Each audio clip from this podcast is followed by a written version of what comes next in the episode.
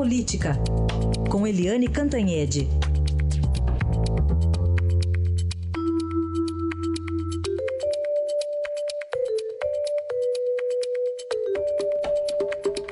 E a gente fala dessas privatizações em massa anunciadas pelo governo, muitas análises econômicas, mas tem uma tacada política nisso também, né, Eliane? Bom dia. Bom dia, Heisen. Bom dia, ouvintes. Sem dúvida, foi uma super tacada é, econômica e também política do presidente Michel Temer, é, que desde o início do governo dele ele deixou claro que não iria ser um governo populista. Ele não iria lutar pela popularidade imediata, mas sim em deixar o país organizado para se recuperar da super crise Dilma Rousseff. Então, ele tem, a gente tem visto né, os solavancos do governo, mas ele tem tentado fazer um enxugamento do Estado ele tem tentado fazer a reforma da Previdência e está cada vez mais difícil. Então, o Temer fez um teste lançando aí a ideia da privatização da Eletrobras.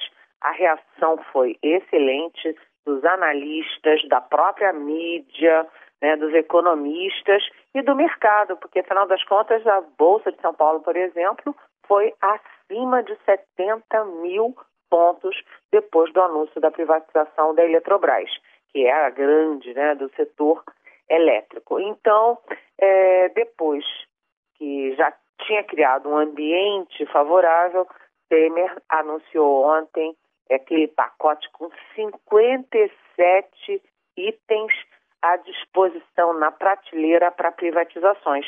Isso inclui coisas poderosas, não apenas mais de 10 aeroportos, 13, 14 aeroportos, mas também ah, os principais aeroportos do país, Congonhas, eh, Guarulhos, em São Paulo, Confins, em, em Minas, eh, Galeão, no Rio de Janeiro, e também eh, portos, rodovias, transmissão de energia, enfim, é um pacote a sério.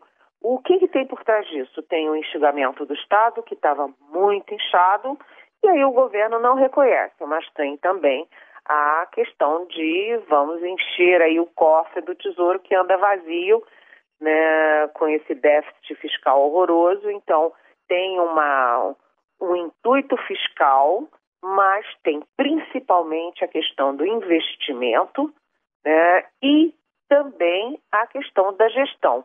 Então, o modelo de tudo isso é a Vale do Rio Doce, que enquanto era estatal, era um paquiderme pesado. E depois de privatizada, a Vale virou o, a gigante Vale do Rio Doce.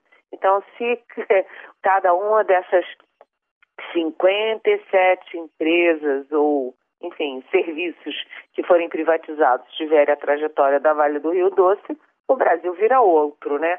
Mas, claro que até lá haverá é, reações. Por exemplo, na Casa da Moeda, é a Casa da Moeda é que imprime, como o próprio nome diz, imprime a moeda brasileira também, imprime os passaportes, quer dizer, tem aí uma, um viés de segurança nacional, então isso causou uma certa assim surpresa. Mas olha, cá para nós, o que eu já vi de desmando, de erro, de atraso, de ineficiência na Casa da Moeda não está no gibi. Então, tomara que a Casa da Moeda, com boa fiscalização do Estado, seja melhor administrada, ganhe em eficiência. Está faltando eficiência. Produtividade e competitividade neste país.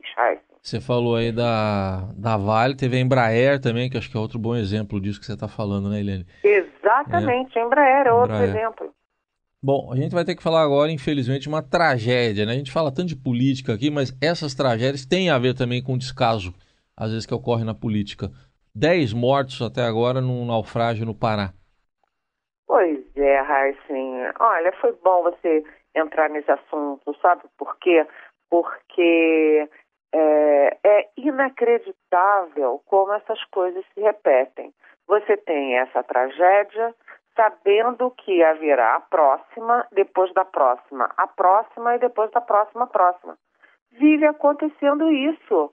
Nós estamos falando em vidas humanas, nós estamos falando de vidas humanas brasileiras. Né? O que, que acontece? Você junta a ganância das empresas, né? você junta a ineficiência do Estado na fiscalização né? e junta a necessidade daquela população, num lugar que tem muito rio, muita água, de usar esse transporte. O meio de transporte lá, importante. E aí você vê sempre o, a embarcação não tinha a documentação adequada, não tinha manutenção adequada e estava com superlotação. Quantas vezes a gente já ouviu isso? Ou seja, é a história de uma tragédia anunciada. Nós precisamos cobrar das autoridades que preservem a vida das pessoas. Não é possível tratar a vida das pessoas dessa forma no, nesse país. Quer dizer, é chocante você ver um acidente como aquele, Raíssa. Com certeza, certamente. Uma bela reflexão para a gente fazer aí. Eliane, obrigado, até amanhã. Até amanhã, bom dia.